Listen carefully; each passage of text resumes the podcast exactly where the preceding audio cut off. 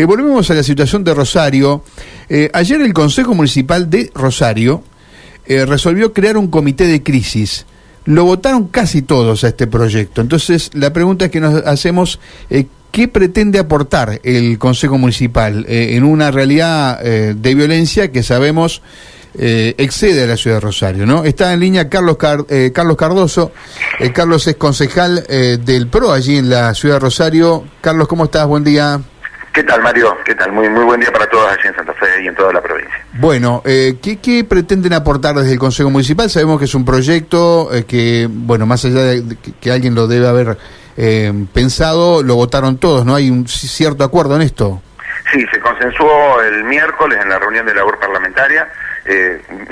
estamos pidiendo el cumplimiento de varias ordenanzas que el Consejo ha en su momento aprobado.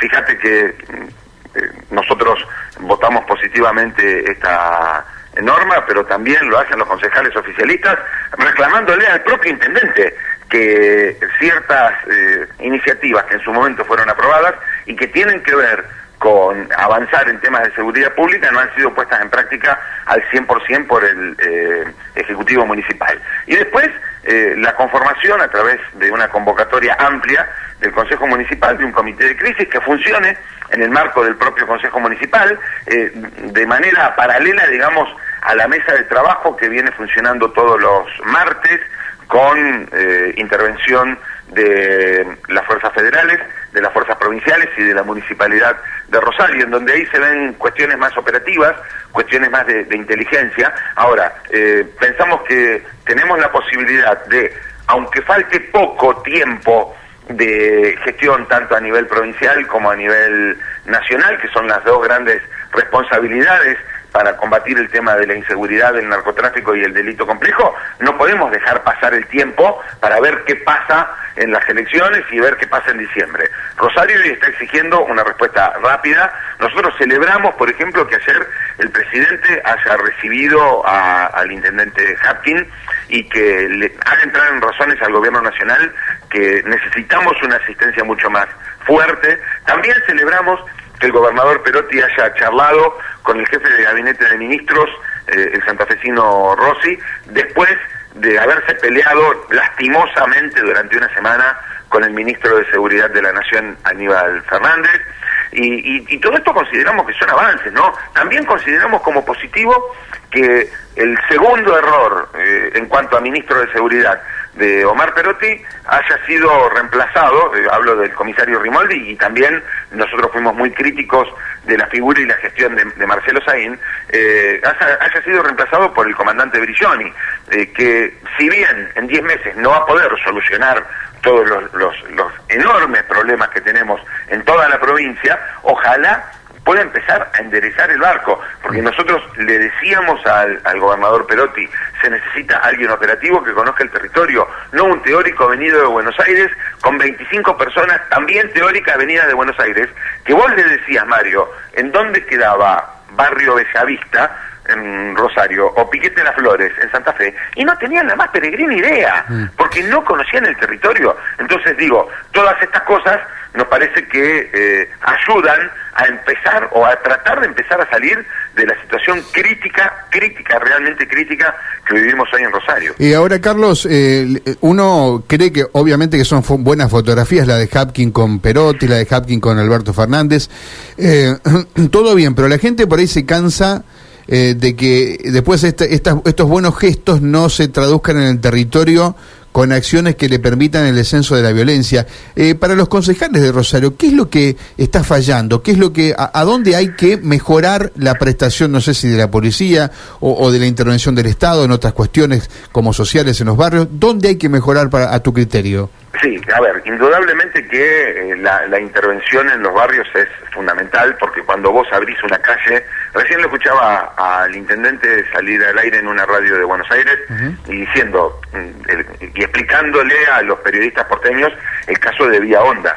Eh, Vía Honda es un lugar en donde tienen más poder y esto hay que reconocerlo, porque este es el otro punto, reconocer las debilidades para enfrentarlas, porque si nosotros seguimos tirando la basura abajo de la alfombra, estamos fritos. Entonces, Vía Honda, La Tablada y Las Flores son territorios en donde a partir de cierta hora de la noche o ya de la tarde tiene más poder la organización narco que el Estado. Entonces no lo podemos naturalizar e ir al frente. Entonces, eh, tomar en cuenta los territorios más calientes, eh, ponerle la plata que sea necesaria para abrir calles, para iluminar, eh, para mejorar la infraestructura urbana, para que los colectivos puedan entrar y recoger a la gente eh, a una cuadra de su casa y que la gente no tenga que caminar 10 cuadras, porque a partir de las 7 de la tarde el colectivo deja de entrar, porque los choferes dicen, no, yo no quiero que me maten en tal o cual barrio de la ciudad de, Rosario.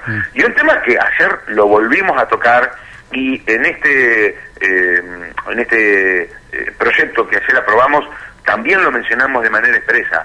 Nos sigue preocupando de manera muy grave la morosidad tanto de la provincia en la cárcel de Piñero como del gobierno nacional en las cárceles federales en donde están alojados los principales capos narcos, que no haya un eh, sistema fuerte y eficiente, tanto de inhibición de señal como de cortar la llegada de teléfonos celulares a estas personas que, lo dijo lo decimos nosotros y no tenemos vergüenza en volver a repetirlo y exigirlo.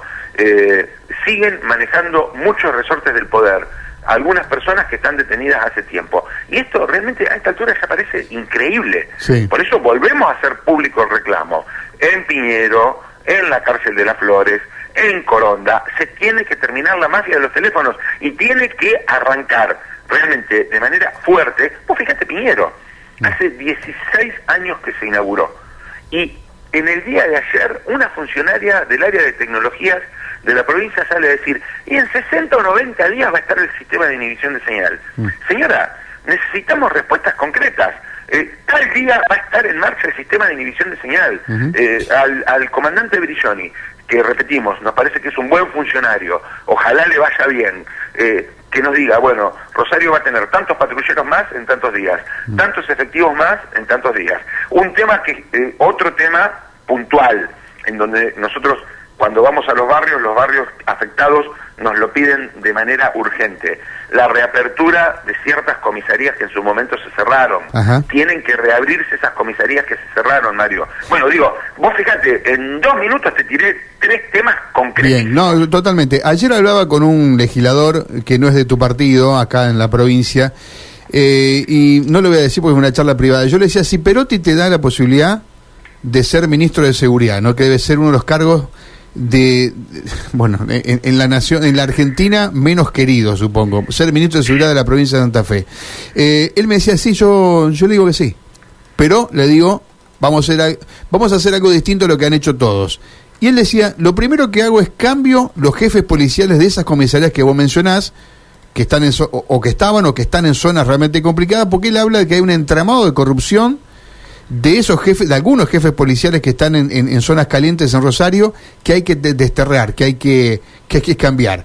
entonces, eh, te, pregunto sobre eso. ¿La corrupción policial qué papel juega allí en esa, en esa realidad? Bueno, vos fijate que eh, el drama que se vivió el sábado a la noche, domingo a la madrugada en Palme Graneros, un boliche con 100 balazos, eh, dos muertos, uno de ellos un policía que lo que único que estaba haciendo era laburar, y bueno, durante esta semana la investigación que parece va rumbeada para la subcomisaría 21. O sea que y algún nivel de complicidad entre bandas narco de la zona y quizás, no quiero bajar el martillo y decir que tal o cual agente U, jefe o jefe policial está en, en complicidad, ¿no? Eso lo tendrá que decidir la justicia. Pero bueno, trascendió durante esta semana, Mario, que la, masacre que casi sucede, claro, hubo dos personas muertas, fue una masacre, pero podría haber sido un desastre, porque se tiraron 100 balazos. Además uno de los muertos, uno de los muertos es policía, ¿no? Pero por eso te digo, no, y además un policía que eh, el posteo es realmente desgarrador, porque eh, el policía decía, eh, salgo todos los días a jugarme la vida, y hay algunos que se dedican a decir que todos los policías somos malos, y yo soy un laburante.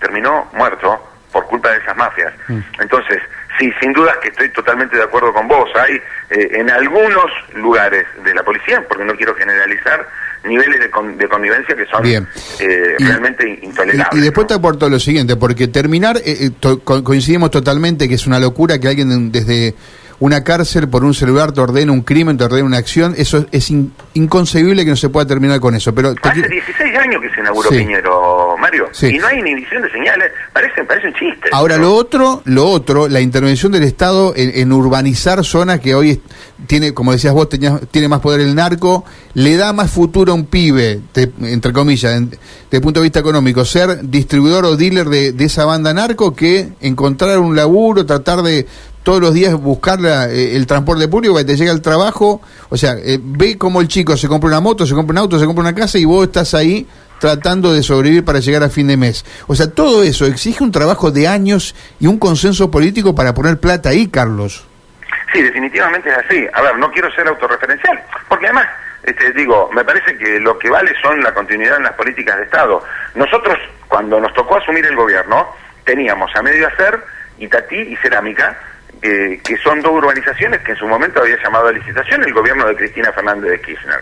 Nosotros durante nuestro gobierno pudimos hacer de punta a punta, bueno, se finalizaron las que estaban armadas, eh, se hicieron de punta a punta de Eliot y Villa Moreno, que es el barrio en donde sucedió el famoso triple crimen, ¿te acordás de los, tres pibes? Uno, de, uno este, el hijo de, del pastor Trasante, después finalmente asesinado, eh, y mm, eh, después, durante nuestro gobierno se dejó todo listo para que este gobierno nacional, provincial y municipal empezaran con la apertura de calles y la renovación total del asentamiento más grande de la ciudad, que es Villa Banana. Mm. Entonces, obviamente que apostamos a la continuidad de las obras en los barrios, más allá del signo político que esté gobernando nación, provincia o municipio. Y te lo estoy demostrando con eh, hechos concretos, ¿no? Nosotros recibimos obras que tuvimos que terminar, empezamos y terminamos obras y dejamos obras planteadas que después llamó a licitación y están ejecutando gobiernos de otro signo político. Me parece que de una buena vez por todas en Argentina tenemos que acostumbrarnos a que los vaivenes de la política y las alternancias de la política no pueden parar todo lo que se está haciendo y tener que arrancar todo de cero, porque si no, bueno, no funciona nada. Carlos, gracias por estos minutos, por contarnos la sensación eh, de un concejal de la ciudad de Rosario que votó ayer la creación de este comité de crisis sobre este particular momento que vive la ciudad de Rosario. Eh, yo estuve esta semana en Rosario por otros temas, ¿no? Pero eh, hay una zona de Rosario que es bellísima, la ciudad es encantadora, pero tiene esta dualidad, ¿no? Sectores, como vos mencionabas recién, los barrios, donde, como decías, el narco se impone al Estado, ¿no? Es por eso que está en esta situación. te, cuento una anécdota de 30 segundos. El, hace una semana, sí, se viralizó un audio de un remisero que tuvo que entrar en poco tiempo dos o tres veces al barrio de Las Flores, ¿eh? que es allá la zona sur de la ciudad, en donde tenían su base de operaciones los mm. monos. Cuando entró la tercera vez, lo flanquearon dos motos y le empezaron a preguntar qué estaba haciendo en el barrio.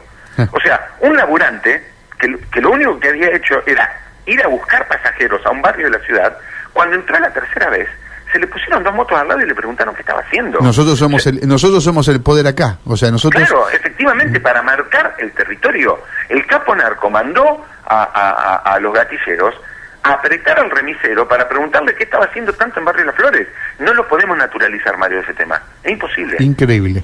Parecen las películas que nos mostraban aquella Colombia, ¿no? Asolada por, por esas bandas narcos tan poderosas. Carlos, gracias. ¿eh? Un fuerte abrazo. No, por favor, Mario, buen fin de semana para todos. Carlos Cardoso, colega, periodista, que eh, hace ya un tiempo eh, se ha cruzado